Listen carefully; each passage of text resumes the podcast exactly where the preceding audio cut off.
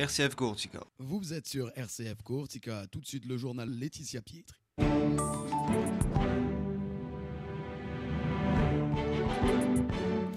Mesdames, Messieurs, bonjour. L'actualité en Corse avec la politique. L'Assemblée de Corse réunie en session. On en parle dans ce journal. Et puis vous entendrez Rosemary Otavi qui a été élue présidente de la Fédération de Corse du Sud des Républicains. Il sera question du Spirit nous qui se dévoile dans une expo à voir à partir du 2 décembre à l'Office du tourisme d'Ajaccio. On évoquera les 80 ans du mouvement des Focolars. Et bien sûr, c'est aujourd'hui à Sant'Andrea. On en parle également dans cette édition.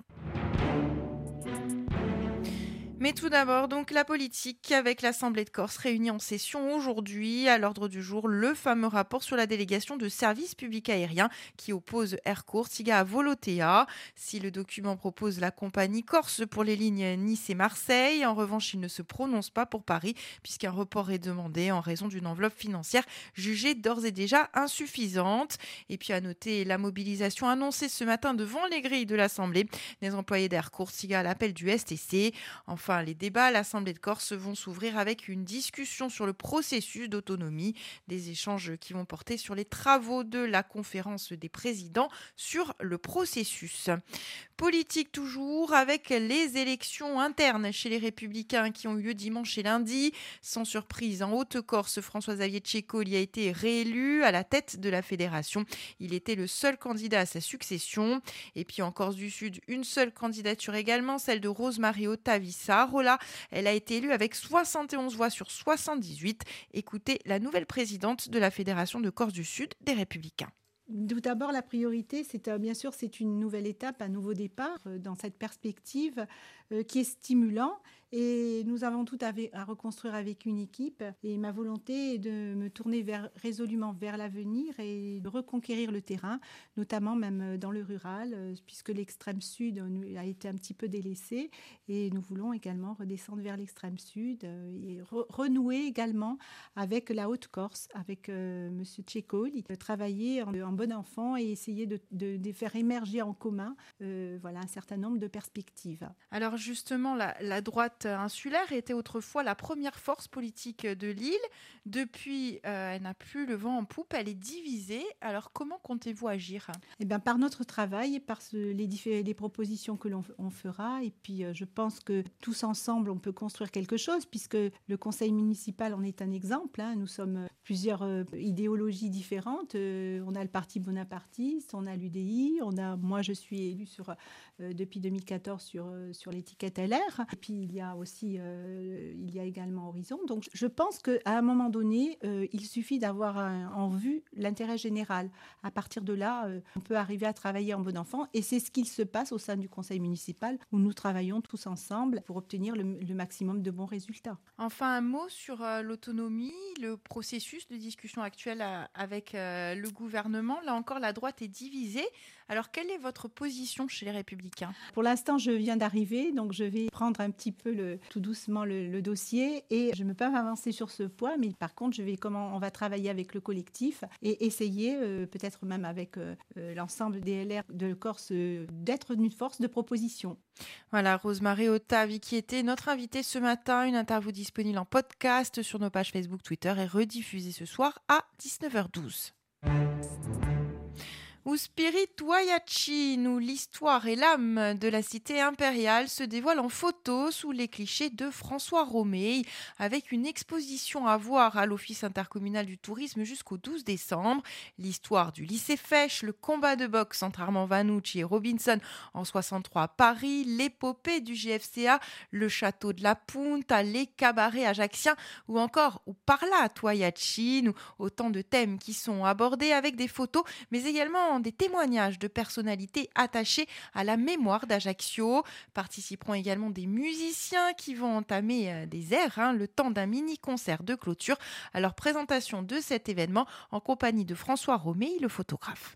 moi, c'est ma troisième e-, exposition que je fais sur, euh, sur Ajaccio. J'ai toujours été, euh, pas surpris, mais presque impressionné, je dirais, par l'état d'esprit des Ajacciens qui voient leur ville comme, je dirais, un sentiment d'appartenance qui, est, vraiment, qui est vraiment exceptionnel. Sentiment d'appartenance, ils sont fiers d'en parler, euh, il y a un, état d'esprit, il y a une, une vie euh, qui fait qu'effectivement, euh, ils sont dans une espèce, je dirais presque de royaume. Hein, alors ça, c'est vrai, c'est peut-être des personnes un, peu, un peu plus âgées, mais on, on sent aussi qu'il y a ce sentiment sur cette nouvelle génération, en fait, qui est fière d'être dans sa ville Ajaccio.